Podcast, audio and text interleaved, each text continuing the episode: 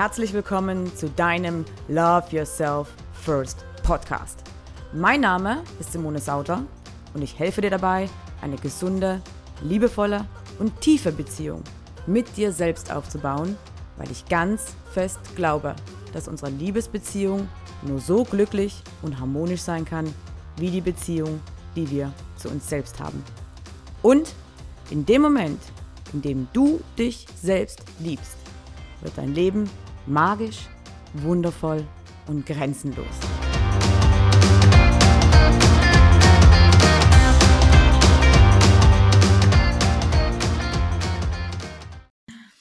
Hallo und herzlich willkommen zu deinem Love Yourself First Podcast. Ich habe heute die Michaela Fostig bei mir. Die Michaela ist Psychologin und NLP- und Hypnosetrainerin aus Wien. Ja. Sie hilft auf äh, michaelafostig.com Frauen dabei, eine erfüllende Beziehung zu leben und hat sich darauf spezial hat sich auf das Thema Bindungsangst spezialisiert, worüber wir heute auch sprechen wollen. Herzlich willkommen, liebe Michaela. Und Ein herzliches Willkommen auch von meiner Seite. Äh, schön, dass du hier bist. Stell dich doch mal ganz kurz vor und erzähl uns doch bitte auch mal, wie du auf das Thema äh, Bindungsangst eigentlich kamst. Also, hi einmal, mein Name ist Michaela, du hast mich ja schon vorgestellt, Psychologin und ich arbeite mit Menschen sowohl im One-to-One-Bereich, also persönlich, als auch im Online-Bereich, also was jetzt Skype-Coachings angeht oder verschiedene Online-Kurse, die es gibt. Und eigentlich war so meine Absicht, allgemein, weil ich finde, dass Beziehungen einfach das Wichtigste und das Schönste ist, was wir in unserem Leben haben, Menschen dabei zu unterstützen, einfach coole, erfüllende Beziehungen zu leben. Und dann habe ich meinen Blog gelauncht und ich höre ja sehr drauf, was ihr mir, was meine Zielgruppe mir sagt, was die häufigsten Probleme sind. Und interessanterweise kam immer und immer mhm. wieder dieselbe Frage. Und natürlich ist mir das dann aufgefallen und da dachte ich, na, wenn das da draußen so ein wahnsinnig großes Thema ist, dann möchte ich das natürlich aufgreifen. Und zwar war diese Frage, die immer wieder kam, hauptsächlich von Frauen, Warum mhm. geht er jetzt gerade auf Distanz? Also so kurz zusammengefasst ist die Frage. Und da steckt ja dann noch einiges dahinter. Ein Punkt kann nämlich sein, dass Bindungsangst eine Ursache ist. Aber wie gesagt, diese Frage, ich glaube, zu Tausenden kommt die und ist in der Vergangenheit auch gekommen. Okay. Wenn du, du hast gerade schon angesprochen, wenn wir gerade dabei sind, ähm, was, was können denn Gründe sein? Dass, also jetzt neben der Bindungsangst, was können denn noch Gründe sein, dass ein Mann auf Distanz geht? Also erstens mal ist es als Frau natürlich nicht easy, sag ich mal, wenn du in der Situation bist. Mhm. Du findest einen Mann interessant, du findest ihn anziehend, du triffst dich vielleicht ein, zweimal mit ihm und plötzlich ähm, ist es dann in so einem Art Schwebezustand. Also du weißt jetzt nicht, sollst du einen Schritt machen oder soll er einen Schritt machen? Hat er jetzt Interesse oder hat er kein Interesse? Und was ich an dieser Stelle oft vermisse oder schade finde, ist, dass ähm, da ein bisschen ein Maß an mhm. Ehrlichkeit fehlt und die Beziehungen dann schnell so nach dem Motto ähm, Wegwerfgesellschaft in den Mistkübel geschmissen werden, weil es halt dann nicht so einfach ist. Aber Möglichkeiten, warum ein Mann auf Distanz geht, mhm. ähm, also ich bin ein ehrlicher Mensch, ich sag's gleich dazu, weil ein Grund kann natürlich wirklich sein, dass der Mann gerade kein Interesse hat. Und das ist natürlich die härteste Version, sage ich mal, weil du dann natürlich am ehesten mit deinem Selbstwert konfrontiert wirst. Aber auf der anderen Seite, wenn du das gleich feststellst, dann ersparst du dir freilich viel an Zeit und Lebensenergie und quälst dich nicht selber mit einem Mann, wo du, wenn du ehrlich hinschaust, siehst, dass er kein Interesse hat. Und ich sage auch ehrlich dazu, dass im Internet da draußen ganz viele Dinge kursieren, was du alles machen kannst und wie du einen Mann verzaubern kannst, ähm, auch wenn er quasi kein Interesse hat. Und das finde ich ehrlich gesagt ähm, Bullshit oder nicht sehr konstruktiv und auch nicht gut für den eigenen Selbstwert, das zu tun.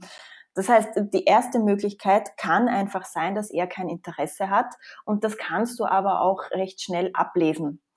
Die einfachste Form ist nämlich, dass du sein Verhalten beobachtest und dich nicht verlierst in Gedanken und Analysen, was wäre und was könnte sein, sondern einfach knallhart beobachtest die Realität. Was ist jetzt gerade Fakt? Und ähm, zum Beispiel, wenn er sagt, er möchte keine Beziehung oder er ist noch nicht bereit für eine Beziehung.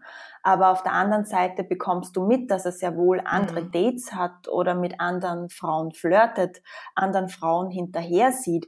Oder du ganz ehrlich, wenn du hinschaust, das Gefühl hast, okay, mir sagt er das jetzt, aber wenn Claudia Schiffer bei der Tür reinkommen würde, dann wäre er ja. sicher plötzlich bereit für eine Beziehung dann ist es einfach so, dass er kein Interesse hat und du solltest deine wertvolle Zeit und deine Lebensenergie nicht damit verschwenden, weil ich der Meinung bin, dass jede Frau die Beziehung verdient hat, die sie sich auch wünscht. Und damit meine ich eine echte Beziehung, eine ehrliche Beziehung. Also das ist mal der Grund Nummer eins, dass einfach kein Interesse da ist. Ähm, Grund Nummer zwei, den ich auch oft höre oder beobachte, ist, dass es wirklich einfach Stress gibt, gerade im Leben ähm, des Mannes.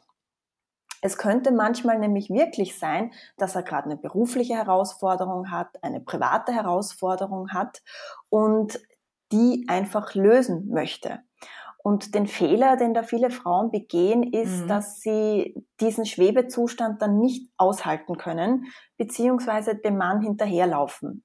Also eine schöne Metapher oder ein schönes Bild, das ich dazu habe, ist, ähm, früher in der Steinzeit war es auch so, wenn Männer ein Problem hatten, da gingen sie dann auf eine Wanderreise, haben sich in ihre Höhle zurückgezogen und wenn das Problem gelöst war, dann kamen sie wieder zurück. Heutzutage ähm, wird mhm. das nicht so akzeptiert, wenn jemand mal sagt, okay, also es passt jetzt gerade nicht bei mir, ich habe jetzt mhm. was zu lösen oder vielleicht sagen das manche Männer auch gar nicht, wenn sie gerade nicht über ihre Gefühle sprechen wollen. Also meine erste Empfehlung ist einfach mal, wenn ein Mann einen Schritt zurückgeht, nicht sofort einen Schritt auf ihn zuzugehen, sondern auch einen kleinen Schritt zurückzugehen, aber das zu kommunizieren. Ja einfach zu sagen, hey, okay, passt, ähm, dann melde dich von deiner Seite, wenn es wieder passt und ich habe auf jeden Fall Bock drauf. Also es so stehen mhm. zu lassen, aber mit einer offenen Einladung.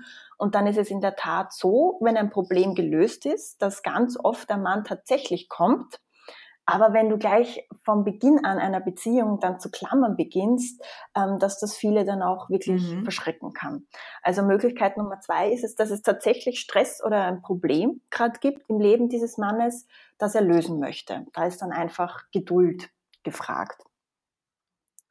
Und dann gibt es eben die dritte Möglichkeit, die meines Erachtens immer, immer häufiger da ist. Und zwar ist das eben, dass Bindungsangst, wie schon anfangs mhm. angesprochen, im Spiel ist.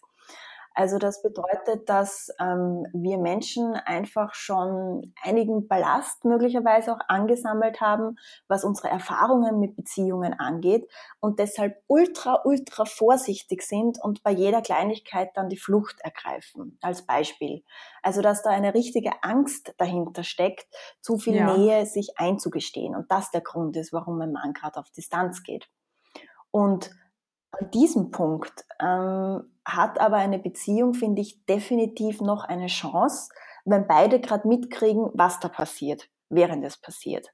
Und Bindungsangst sollte kein Grund sein, einfach zu sagen, okay, dieser Mensch ist jetzt beziehungsunfähig oder ich bin beziehungsunfähig und dass das dann die Beziehung einfach keine Chance hat. Das finde ich schade.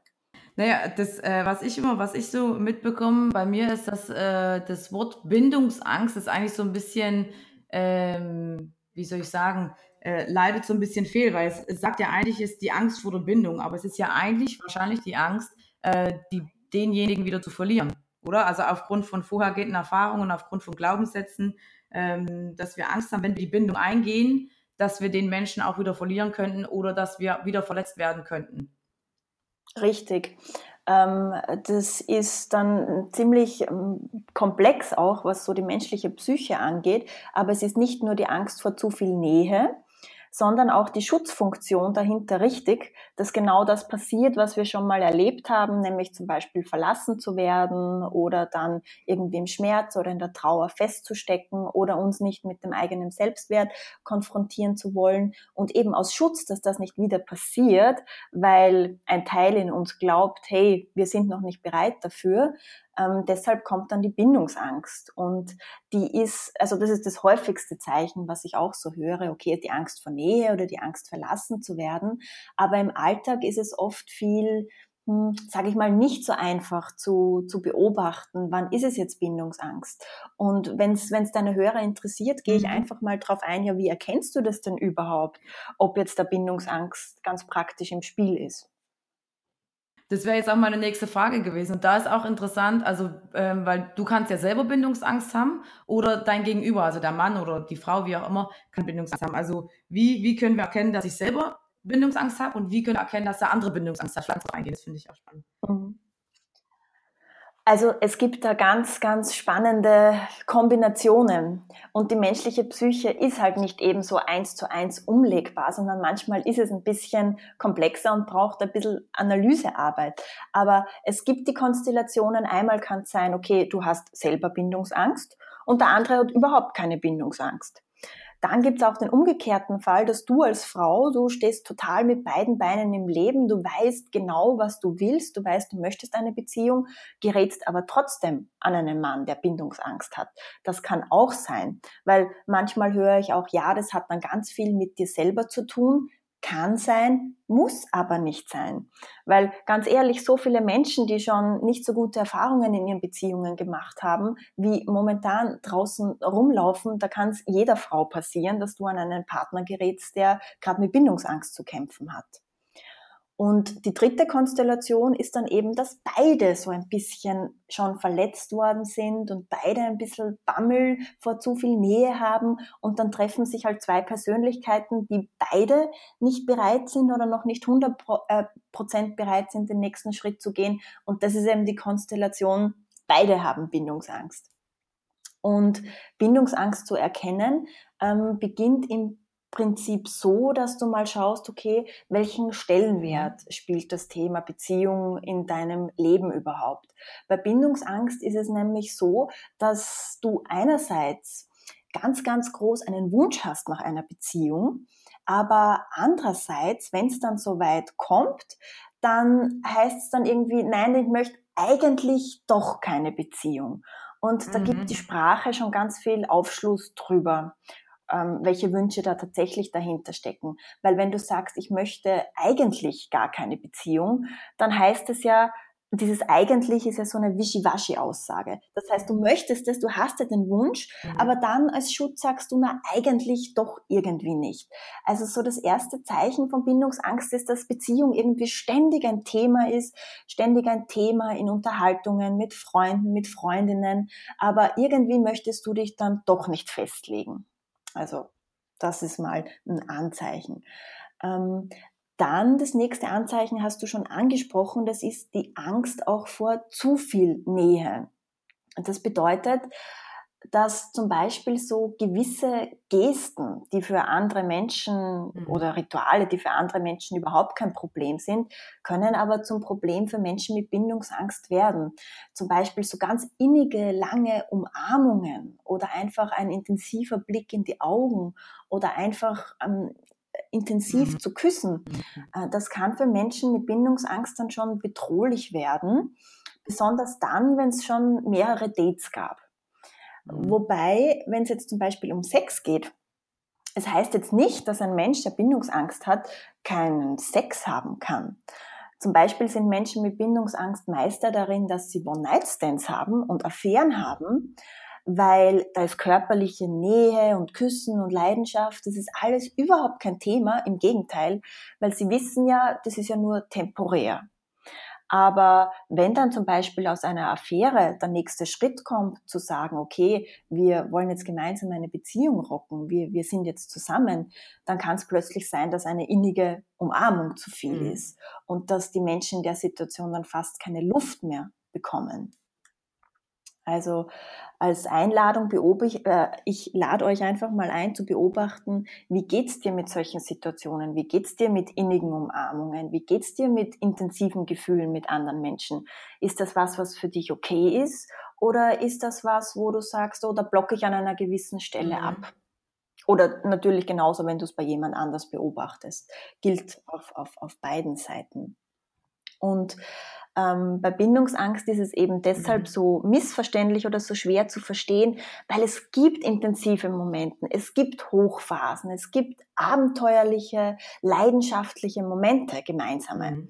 Und gerade nach diesen intensiven Momenten kommt dann meistens ein totales Abblocken ein Ablenkungsmanöver, eine Flucht. Zum Beispiel das nächste Treffen wird einfach spontan abgesagt, weil derjenige äh, krank wird oder es zu viel wird. Und für den anderen, der dann in der Beziehung mitgehangen, mitgefangen ist, ist das natürlich total schlimm, weil der mhm. hängt noch in den Hochgefühlen drinnen und ist auch bereit, diese Hochgefühle zuzulassen und sich darauf einzulassen, aber der andere kriegt dann plötzlich eben, wahrscheinlich erst danach, wenn er oder sie für sich alleine ist, totale Panik, weil er sagt, er kann dieses zu viel an Nähe oder dieses zu viel an schönen Gefühlen gar nicht zulassen, weil dahinter eben die Angst steckt, was ist, wenn das dann auf einmal nicht mehr da ist? Was ist, wenn ich dann plötzlich verlassen werde? Und dieses abrupte, plötzliche Abbrechen nach Hochphasen ist eben ein so ein Anzeichen, dass da eben diese Angst im Hintergrund mitschwingt. Ja. Und ähm, was ich auch dazu sagen möchte, ist, dass, dass Menschen mit Bindungsangst dann schon eine gewisse Familienstory haben, auch eine gewisse Erfahrungsstory, was, was Beziehungen angeht. Wobei das jetzt überhaupt nichts Schlimmes sein muss. Also das muss auf keinen Fall heißen, dass das jetzt unbedingt Scheidungskinder sind oder dass die Eltern mhm. ähm, nicht eine gute Bindung oder Beziehung vorgelebt haben. Das können oft wirklich auch Kleinigkeiten sein. Das können Kleinigkeiten sein, dass ein mhm. Mensch, als er noch ein Kind war, zum Beispiel in der Beziehung bei den Eltern hat er sich nicht geliebt oder gesehen äh, gefühlt okay. oder hat das Gefühl gehabt, er konnte die Erwartungen anderen nicht erfüllen. Und dann ist auch das Thema Umgang mit Erwartungen ein Riesenthema. Also wenn da jetzt ein geliebter Mensch herkommt und der hat plötzlich eine Erwartung, ja, da soll jetzt eine Beziehung draus werden, dass Menschen einfach noch nicht gelernt haben, damit umzugehen und diesen Erwartungsdruck wegschieben und dann deshalb eben wieder diese Flucht- und Ablenkungsmanöver zeigen und auf Distanz gehen. Und also ein Merkmal habe ich noch, was nämlich auch passieren kann und was auch weniger schön ist, ist, dass dann wirklich auch intensive Nähe entsteht und plötzlich beginnt der Part, der Bindungsangst hat, dem anderen gegenüber verletzend zu werden. Also zum Beispiel so ein bisschen auszutesten. Was passiert, wenn ich mich jetzt nicht ganz konform verhalte oder fremdflirte oder solche Dinge. Mhm. Und ähm, wenn du, wenn du jetzt betroffen bist, dann reagierst und sagst, das ist nicht in Ordnung und Erwartungen stellst oder sagst, okay, so möchte ich die Beziehung nicht, dann kann es passieren, dass der mhm. Mensch mit mhm. Bindungsangst sagt, ja, siehst du, das war eh das, was ich erwartet habe. Also es war eh klar für mich, dass die Beziehung nicht funktionieren kann, weil Menschen mit Bindungsangst ein so ein verstecktes inneres Mindset von einer Beziehung haben, dass es im Endeffekt nicht gut ausgehen wird, dass es im Endeffekt nicht gut sein wird.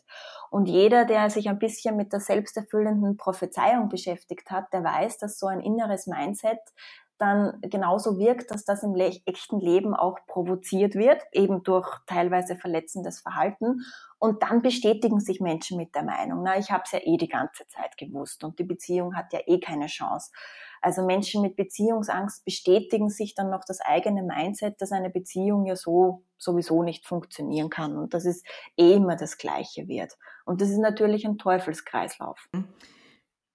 Bevor genau. wir jetzt darauf eingehen, ähm, was wir tun können bei Bindungsangst, habe ich äh, noch eine andere Frage. Und zwar hast du vorher angesprochen den, den Schwebezustand. Ja, also wenn jetzt ein Mann sagt, hey, äh, ich habe gerade Stress oder ich habe gerade äh, ähm, irgendwas eine andere Baustelle in meinem Leben und da bittet sich eigentlich so ein bisschen Freiraum. Ähm, da ist jetzt erst einmal die erste Frage, warum ist es für uns so schwer, den Schwebezustand zu ertragen und was können wir tun? Also was können wir tun, wenn wir wirklich ähm, glauben, dass die Beziehung eine Chance hat und dem Mann oder dem geliebten Menschen den Raum geben wollen. Wie, wie können wir damit umgehen? Mhm. Dann gibt es zwei verschiedene Theorien, warum das speziell auch uns Frauen gar nicht so leicht fehlt, da einen, so leicht fällt, da einen Schritt zurückzugehen. Ähm, die erste Theorie ist, dass es natürlich was mit Kontrolle zu tun hat. Ähm, wir haben die Erfahrung gemacht, dass es zum Beispiel gut läuft und dass wir diesen Mann haben wollen und dass es da auch schon Schritte in diese Richtung gegeben hat. Und plötzlich gibt es da einen Cut und wir können das nicht mehr kontrollieren. Es liegt nicht mehr in unserer eigenen Macht. Und ähm, das ist dann ein psychologisches Prinzip, das nennen wir auch die gelernte Hilflosigkeit. Und da gibt es ein mhm. Experiment dazu, das zwar mit Mäusen gemacht wurde, und ich will jetzt auf keinen Fall Menschen mit Mäusen vergleichen, aber es zeigt sehr schön, was dieser Kontrollverlust mit, mit, mit, mit Lebewesen allgemein macht. Und zwar gab es da die mhm. Studie, dass ähm, Mäuse in einen Käfig gesperrt waren, zwei unterschiedliche Versuchsgruppen. Die eine Versuchsgruppe, die konnte kontrollieren, zu welchen Zeiten sie die Futtergabe also bekommen. Und die andere Gruppe, die konnte das nicht kontrollieren. Und einmal bekam sie Futter, dann einen mhm. Tag nicht, dann wieder einmal morgens. Und beide Gruppen bekamen die gleiche Menge an Futter. Wenn das Futter in der einen Gruppe aus war, dann war es halt eben aus. Aber der entscheidende Unterschied war, dass die eine Gruppe an Mäusen, die konnten kontrollieren, wann sie ihre Lustbefriedigung, also ihr Essen in dem Fall, bekommen mhm. möchten. Die andere konnte das nicht. Und dann wurde das eine Zeit lang beobachtet und dann gab es wirklich auch Verhaltensveränderungen bei den Mäusen. Und die Mäuse, die das nicht kontrollieren können, die begannen zuerst apathisch zu werden, also komplett antriebslos. Und im nächsten Schritt beginnen sie dann sogar aggressiv gegen andere zu werden, wenn sie auf einmal merken, dass sie Dinge nicht mehr mhm. kontrollieren können und ähm, mit diesen Dingen nicht mehr kontrollieren können, ähm, gelernte Hilflosigkeit können wir Menschen eben manchmal nicht so gut umgehen, weil wir vielleicht in vergangenen Situationen auch Dinge nicht kontrollieren konnten mhm. und da abgespeichert haben, das nicht so gut zu finden. Also das hat oft gar nicht so viel mit dem Mann jetzt zu tun, sondern einfach mit dem Thema, okay, wie gehe ich damit um, wenn ich mal Kontrolle abgebe? Und ist das was, was ich, was ich kann für mich, dass ich da auch chill in der mhm. Zeit, dass ich da trotzdem positiv bleibe? Und ähm, die zweite Theorie mhm. ist, dass Frauen, das kommt jetzt, jetzt rede ich schon wieder von der Steinzeit, aber das ist in unseren Gehirnen schon noch abgespeichert, so aus der stammesgeschichtlich alten Zeit. Äh, früher war es ja tatsächlich so, dass wir Frauen darauf angewiesen waren, die Familie zu erhalten, also die Familie zusammenzuhalten. Da waren Frauen eher so die Sammler und sind zu Hause geblieben und haben sich um alles gekümmert und die Männer sind losgezogen, um auch natürlich Nahrung zu holen und Geld zu verdienen. Und ähm, da war es damals tatsächlich wirklich lebensbedrohlich, wenn der Mann nicht nach Hause gekommen ist, weil dann einfach Geld und Nahrung gefehlt hat. Und deshalb gibt es in unseren Gehirnen, in den stammesgeschichtlich alten Teilen, noch immer die Region, die sagt Alarm, wenn sich der Mann zurückzieht. Und dass da eben diese Angst ist, verlassen zu werden, die sich manchmal sogar ein bisschen anfühlt wie, oh Gott, das fühlt sich jetzt für mich an, wie wenn mir total der Boden unter den Füßen weggezogen wird. Aber das ist einfach mhm. eine ganz alte Funktion in unserem Gehirn und hat auch nichts mit der reellen Situation dazu. Und ist tatsächlich so, dass das Frauen dann wirklich schwieriger fällt, diese Angst dann wirklich äh, ruhen zu lassen und ihr nicht nachzugehen und dann nicht in Kontrolle zu verfallen, als es für Männer der Fall ist. Und ganz mhm. oft hilft da auch einfach auch das Verständnis, das zu wissen als Frau. Und wenn so diese Angst vor dem Verlassenwerden hochkommt, zu sagen, okay, mhm. ist jetzt normal, ist jetzt wahrscheinlich übertrieben und dich in der Situation einfach abzulenken. Es dauert oft einfach 20 Sekunden, wo du sagst, du beginnst jetzt einfach mit einer neuen Tätigkeit, richtest deinen Fokus wieder auf etwas anderes und dann zieht sich diese Angst auch zurück. Aber deshalb ist es halt eben so, so schwierig, mit diesem hm, Schwebezustand umzugehen und den auszuhalten. Ja, ja, aber ich finde, wenn wir, wenn wir halt achtsam sind und bewusst sind und jetzt eben auch quasi oder die Zuhörerinnen, die das hören, jetzt auch wissen, dann kannst du damit jetzt einfach anders umgehen. Aber was, was ja auch, also weil Liebeskummer ist ja mein Thema, ne? Äh, und da ist oft so von den Gefühlen überrumpelt und überrannt, dass wir gar nicht wissen, wie wir damit umgehen können, weil wir nicht das notwendige Wissen dazu haben. Also ähm, wirklich dann in dem Moment, äh, wenn wir die, wenn die Panik aufsteigt, innezuhalten und einfach zu sagen, okay, pff, jetzt richte ich den Fokus auf was anderes aus, weil dann geht auch meine Energie. In dem Moment, wo wir dann quasi in der Angst bleiben, geht ja unsere ganze Energie auch in, in die Angst rein und wir machen das ja dann, und dafür sind wir ja auch bekannt, wir Frauen, äh, das dann alles noch viel größer ähm, und ähm, ja, mächtiger, als es dann eigentlich ist und geben das, geben dann quasi unsere Emotionen mhm. so ein bisschen ab, anstatt dann Verantwortung dafür zu übernehmen. Und ich meine, das sagt sich ja, jetzt ja. natürlich so leicht, weil wenn ja. du wirklich drinnen steckst in der Situation und wenn deine Emotionen da mit dir durchgehen und es geht über wie ein Heferl quasi, ähm, dann sagt sich das so leicht. Aber du kannst darauf wetten und das ist sicher und das ist erwiesen, mhm. dass das eine Phase ist und dass Emotionen in Wellen kommen und wenn die so in die Höhe schießen, mhm. dann klingen die auch ab. Die Frage ist nur, wie lange möchtest du in diesem Zustand, wo du, wie du richtig sagst, dann einfach keine Energie mehr hast und deine ganze Lebensenergie in diesen einen Mann oder diese Situation investierst, wie lange möchtest mhm. du da drinnen stecken bleiben? Das ist dann eben die bewusste Entscheidung, die du treffen kannst. Und da gibt es ja Möglichkeiten, wie du mit dir selber auch arbeiten kannst und mit dir selber mhm. dealen kannst, damit das nicht ja. ewig andauert, dieser Prozess. Ähm, die nächste Frage ist, glaube ich, die Frage, die die Zuhörerin äh, mit am meisten interessiert, nämlich, wie erkenne ich denn, ähm, also du hast gerade vorher ein bisschen gesagt, woran du erkennst, dass er kein Interesse hat, aber wie erkenne ich denn jetzt, was sind so eindeutige Zeichen, dass der Mann oder mein Gegenüber aufrichtiges Interesse hat an der Beziehung? Mhm. Ähm, das ist, dass er auf jeden Fall ein Commitment zu dir hat. Das heißt, dass er sagt, hey, ja, er liebt dich, er mag dich, er hat dich gern, er möchte mit dir eine Beziehung.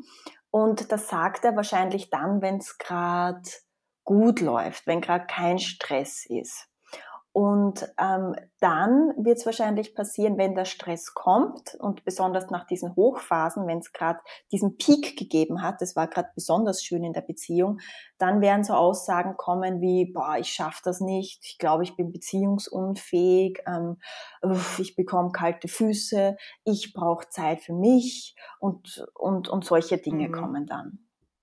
Ja, also das ist ein eindeutiges Zeichen, dass du genau weißt, hey, er hat doch mal gesagt, er möchte und er kann und er ist verliebt und dann plötzlich von einem Moment auf dem anderen, wenn er dann gerade im Stress ist, wenn er in seiner Bindungsangst gefangen ist, dann schaut die Welt plötzlich anders aus.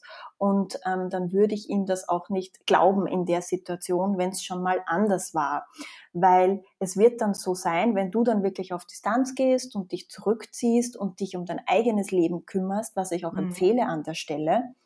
Allerdings immer so, dass du es auch kommunizierst. Was nicht funktioniert, ist zu sagen, okay, dann hab mich gern, tu was du willst und du meldest dich mhm. zum Beispiel einfach nicht mehr.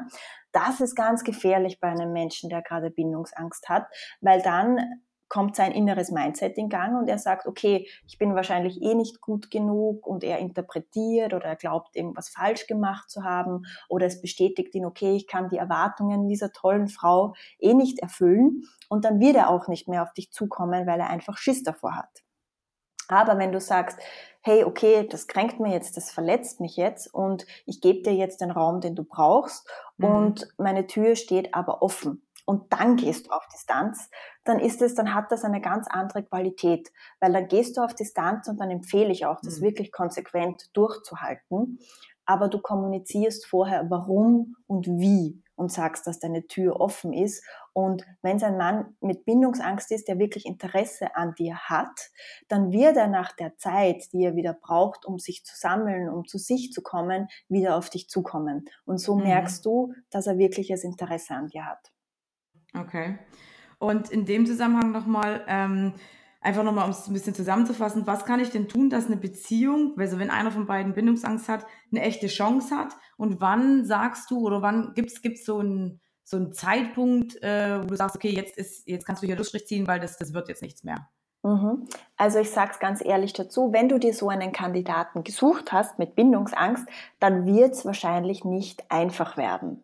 Mhm. Aber auf der anderen Seite, ich meine, wo die Liebe hinfällt, wenn du dir wirklich sicher bist, dass das ähm, ein Mann ist, für den es wert ist, auch zu kämpfen und meistens ist es so, dass auch du eine Menge für dich selber lernen kannst und ihr gemeinsam wachsen könnt. Das ist nämlich das Ziel, auch wenn der andere Bindungsangst hat, dass ihr gemeinsam wachsen könnt. Ähm, dann hat die Beziehung definitiv ähm, eine Chance.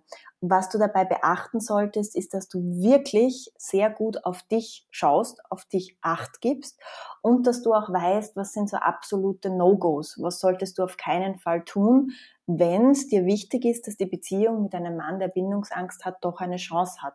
Mhm. Und ähm, wie gesagt, das würde den Rahmen von diesem Podcast jetzt sprengen, mhm. aber es gibt tatsächlich Strategien, die du anwenden kannst und wo du dann auch beobachten kannst, in seinem Verhalten beobachten kannst, ob er das schafft. Und ähm, wenn das dann beide schaffen und beide monitoren und beide beobachten können und das Commitment da ist von beiden Seiten, dann funktioniert es auch. Und funktionieren tut's nicht, wenn ein grundlegender Wertekonflikt mhm. da ist. Also du solltest als Frau wissen, was sind deine Werte, was ist dir wichtig, was soll in deiner Beziehung da sein. Und viele machen den Fehler, das nur oberflächlich zu machen. Also zum Beispiel, mir ist Sicherheit wichtig, mir ist Ehrlichkeit wichtig, mir ist Vertrauen wichtig, aber sie wissen gar nicht, was sie genau darunter verstehen. Mhm. Wie sehe ich das jetzt, dass jemand ehrlich ist mhm. zu mir? Wie merke ich das, dass ich mich sicher fühle in einer Beziehung? Und das solltest du für dich definiert haben.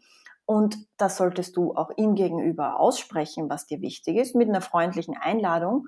Und wenn er absolut andere Werte hat, zum Beispiel du möchtest Sicherheit und er möchte Freiheit, er möchte das Cowboy-Leben da sein, er möchte mal kommen und mal gehen, wie es ihm äh, gefällt, dann wäre das zum Beispiel ein Wertekonflikt. Und wenn ein grundlegender Wertekonflikt vorhanden ist und er auch nicht bereit ist, sich auf deine Bedürfnisse, deine Werte mit einzustellen, dass ihr da Kompromisse findet, dann hat es ehrlich gesagt keinen Sinn, weil dann würdest mhm. du dich selber ja, verraten in der Beziehung. Ja, ja. Ähm, jetzt hast du ja schon super Tipps gegeben, ähm, aber was du ja gerade schon selber gesagt hast, um da so tief einzusteigen, das würde natürlich den Rahmen des Podcasts sprengen. Ähm, ich weiß aber, dass du ähm, auch online ähm, Hilfe anbietest für meine Zuhörer. Und zwar einmal, ähm, wenn du selber an Bildungs, äh, Bildungs, Bindungsangst leidest, hast du äh, ein interaktives Hörbuch und äh, wenn er an Bindungsangst mhm. leidet, dann äh, hast du ein super, super Online-Programm, wie ich finde, ähm, was da heißt, ähm, was tun, wenn Männer auf Distanz gehen.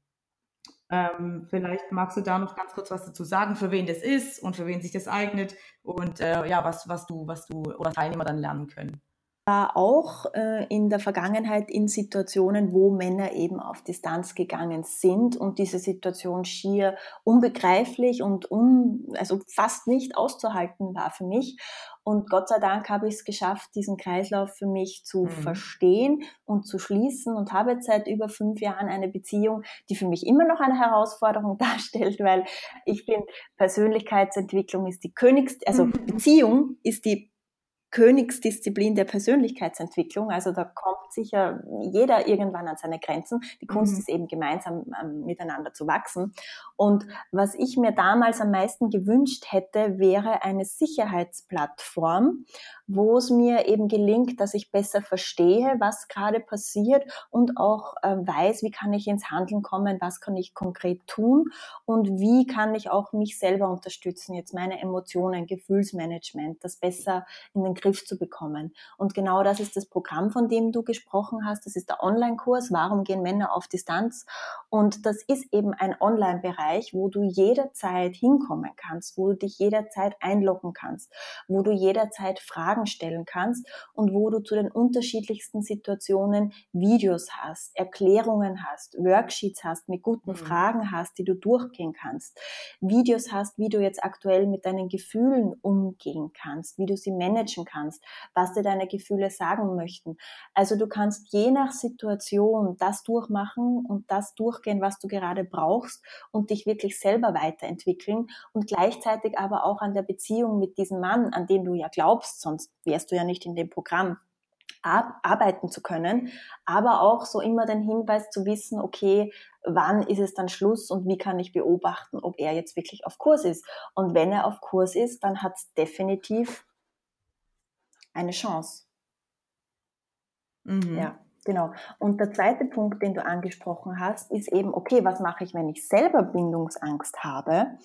Mhm. Ähm, da gibt es nämlich eine sehr, sehr gute Nachricht, weil Bindungsangst, es gibt nur zwei natürliche Ängste des Menschen. Und zwar ist eine Angst die natürliche Angst vor dem Fallen, also aus Höhe fallen. Und die zweite Angst ist die mhm. Angst vor lauten Geräuschen. Und zwar deshalb, weil wir als Babys noch ganz verletzliche Trommelfälle haben und deshalb sollen wir uns fürchten vor lauten Geräuschen. Das heißt im Umkehrschluss, mhm. dass alle anderen Ängste erlernt worden sind im Laufe unserer Erziehung durch unsere Erfahrungen. Das bedeutet auch Bindungsangst ist erlernt. Und alles, was du erlernt hast, kannst du auch wieder verlernen. Und da haben wir inzwischen echt schon gute Coaching-Tools, wie du das machen kannst. Und du bist definitiv mit deinen Ängsten nicht alleine.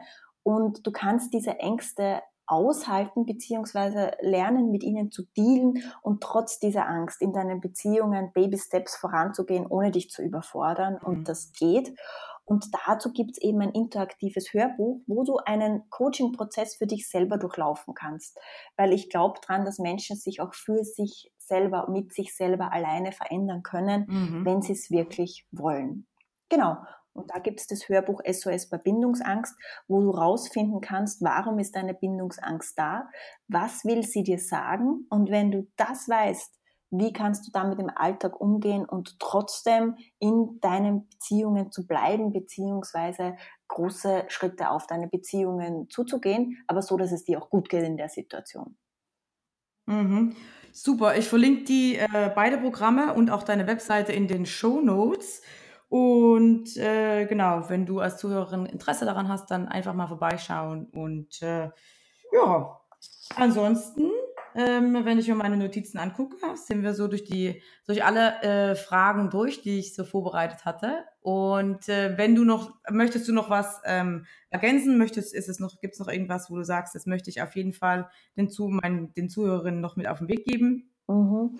Also was ich auf jeden Fall sagen möchte, ist, selbst wenn es mit der Ehrlichkeit, was die eigenen Beziehungen äh, angeht, da draußen in der Welt nicht so gut ausschaut und manche Männer sich vielleicht zurückziehen, ohne ehrlich zu kommunizieren, was sie gerade sagen, ähm, bin ich ein Fan davon, darüber nicht zu jammern und sich zu beklagen, mhm. sondern im Gegenteil, da mit als gutes Vorbild voranzugehen und zu sagen, okay, nur weil das andere so machen, heißt das nicht, dass ich das auch so mache. Und ich lade euch einfach ein, ehrlich zu sein und ehrlich auch auszusprechen, was ihr euch denkt und was ihr fühlt, weil das einerseits sehr, sehr gut ist fürs eigene Seelenwohl, also mhm. wie es euch damit mhm. geht. Und andererseits hat es einfach auch einen Impact auf alle anderen Beziehungen da draußen. Mhm. Also einfach mehr Ehrlichkeit und mehr Mut da draußen. Mhm. Ein wundervolles Schlusswort, liebe Michaela. Ich danke dir von Herzen, dass du dir die Zeit genommen hast, dass du heute bei mir warst, dass du meine Fragen beantwortet hast. Und ähm, ja, dann wünsche ich dir noch einen wundervollen Tag und äh, wir sprechen uns dann ganz bald wieder. Wünsche ich dir auch, wünsche ich euch auch, auch und liebe Grüße aus Österreich. Wie gesagt, vielleicht hat man es am Dialekt an der einen oder anderen Stelle gehört und ja, auf jeden Fall bis bald. Ich finde es total sympathisch. okay, bis dann. Tschüss.